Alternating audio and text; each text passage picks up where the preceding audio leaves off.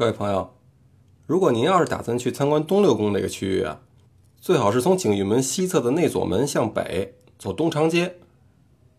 在景玉门和内左门之间呢，有一排平房，如今是用来卖咖啡饮料和纪念品的一个商店。但在过去那会儿，这儿就是大臣们后朝的九朝清房。您可能还记得，前面咱们也提到过一个跟这儿一样的一个接待室，叫做六科廊。位置呢，就是在端门外的两侧，那个是明朝的时候给大臣们后朝用的，而这里的九朝清房是清朝那会儿让大臣们在上朝前待的地方。其实就是从这一点的区别，你也能很容易的发现明清两代上朝路线和地点的不同。这斋宫位于紫禁城东六宫的南边，同时紧挨着东边的玉庆宫。从内左门进入东长街不远，右手边有一座人祥门，您打那儿走进去就是。斋宫门是朝南开的，进门绕过一个木质的影壁，您就可以看到斋宫了。这座宫殿是歇山顶，那大殿的屋顶正中也有一座盘龙藻井。在斋宫的北面是承肃殿，在明代那会儿叫做神霄殿。是供奉死去太后的一个道教宫殿。等清朝雍正皇帝命人修斋宫的时候，就把这儿改成了在斋戒时睡觉用的后寝殿。根据祖制，皇帝每回在举行祭天祀地的典礼前，都要进行斋戒。在明代和清前期，祭祀天地前的斋戒都是在紫禁城外边进行的。等到了康熙的后期。他那二十多个儿子为了争夺皇位，打的可谓是昏天黑地。到最后，皇四子胤禛终于得到了皇位，不过也为此付出了惨痛的代价，为自己树敌颇多。在胤禛继位以后，虽然他是把一帮子亲兄弟杀的杀，关的关，可这也没能让宫廷内部的斗争消停下来。在很长的一段时间里，仍旧是异常的激烈。那这个胤禛，也就是雍正皇帝。他为了保证自己的生命安全，不仅是把住处从乾清宫挪到了靠西边一处面积比较小、也更为封闭、更适合防卫的养心殿，而且还就在紫禁城的里边修建了这座斋宫。这样一来呢，以后进行祭祀天地之前的斋戒仪式的时候，就可以改在紫禁城里边进行了，而不用走出宫去去面对那些被暗杀的危险了。打这以后呢，每到祭天祀地或者是祈谷。长鱼哦，这个长鱼呢，也就是求雨的意思。遇到这种大型祭祀活动之前，皇帝都要到这儿来斋戒。那皇帝在住在斋宫里斋戒的时候，就会在斋宫的单壁的左侧设置斋戒牌和斋戒铜人。斋戒日的时候，皇帝和陪同祭祀的那些大臣都必须要佩戴斋戒牌。那所有的后宫啊，也要挂上斋戒木牌，用来提醒皇帝，因为在斋戒期间。要求皇帝不得饮酒，忌食辛辣食物，更不能和女人作乐。明清两代的帝王按照祖上传下来的规定，每到祭天的头三天，都必须是一个人先到斋宫里过上三天三夜，不能够吃带荤腥的食物。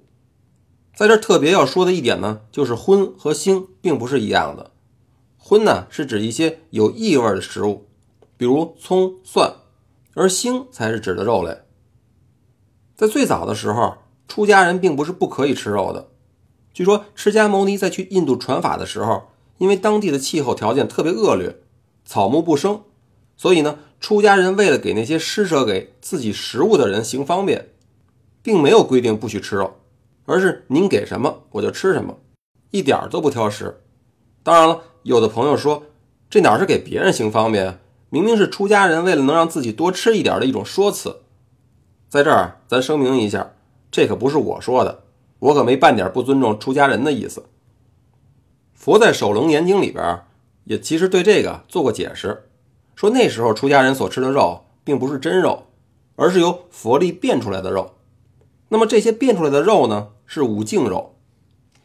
那您要问了，什么又是五净肉呢？就是指不见杀、不闻杀声、不为所杀、自死或者鸟残。这个翻译成大白话就是：首先，这肉如果是您亲手杀死动物而得来的，您是不可以吃的。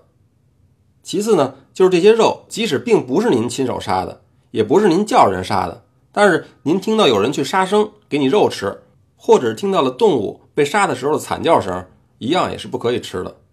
再者就是您虽然没杀生，但是您啊教唆别人去杀生给你肉吃，这更不行。那什么样的肉可以吃呢？就只剩下自死或者鸟残这两种情况了。自死啊，顾名思义就是自然死亡，比如这动物生老病死，或者啊是摔死，或者是淹死。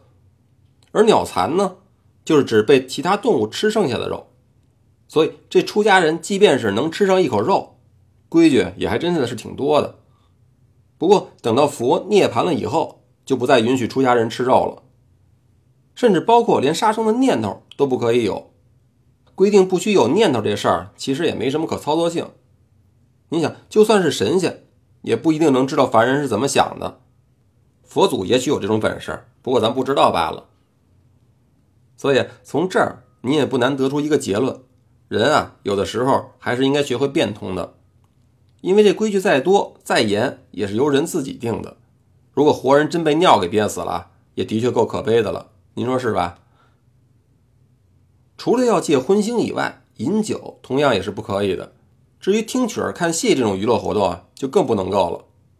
皇帝呢，在这段时间还不可以近女色，而且还要多洗澡来保持身体的清洁。同时，在这几天里，都是不能够处理跟任何刑杀有关的政务的。估计应该是戒杀生的意思。那皇帝的斋戒呢，就是要遵守所有的这些规定。而这种规定的仪式也被叫做治斋。雍正皇帝继位以后，因为担心被人暗杀，根本就不敢在紫禁城外边的斋宫啊一个人住上三个昼夜，所以呢，就想出一个内外结合的招来。他把在紫禁城里修的这个斋宫叫做内斋，把那些在紫禁城以外的，比如天坛的斋宫叫做外斋。那从忌日的前三天开始，他先跑到内斋里，独自住上三昼两夜。称作治内斋。等到祭天仪式头一天夜间的子时开始，他这才从内斋挪到外斋去住上所谓的一宿，叫做治外斋。要说是一宿啊，其实满打满算，从住进去到祭天仪式开始，在外斋里，他最多也就能待上个两个时辰左右。既然提到了外斋，那就跟您多扯两句。这天坛的斋宫啊，规模非常大，就位于天坛公园的西南角。那大多数去天坛参观的游客可能都没有进去过，不过要说那儿还真的是值得您去转转。第一，不用您单花钱，用身份证在门口就能免费的换票参观。其次呢，在无量殿前面有一个石亭子，里边啊就立着斋戒铜人，您可以多瞅两眼，因为据说过去在紫禁城的斋宫里啊也有过，只是现在咱们在斋宫里啊是瞧不见了。这斋戒铜人呢，大约是一尺五寸高，是手捧一种叫做雅简的牌子的文官。据说这个铜人啊，是照着唐朝时最敢于向皇帝谏言的名臣魏征做的。清朝的时候，沿袭了明朝很多制度，在祭天四帝之前的斋戒呢，就是其中之一。每次斋戒之前，都会有专人在斋戒铜人手持的雅简上写上“斋戒三日”这四个字，然后摆在斋宫外的门前。是在斋戒的时候用来警示帝王的一个物件。那无量殿其实指的就是没有房梁的大殿，在天坛的斋宫里还有很多模型和文物，也非常值得您去看看。殿里呢还有明清两代皇帝们祭天的详细介绍。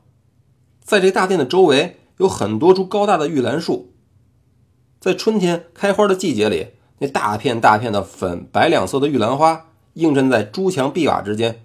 绝对会让您有玩命摁快门的冲动。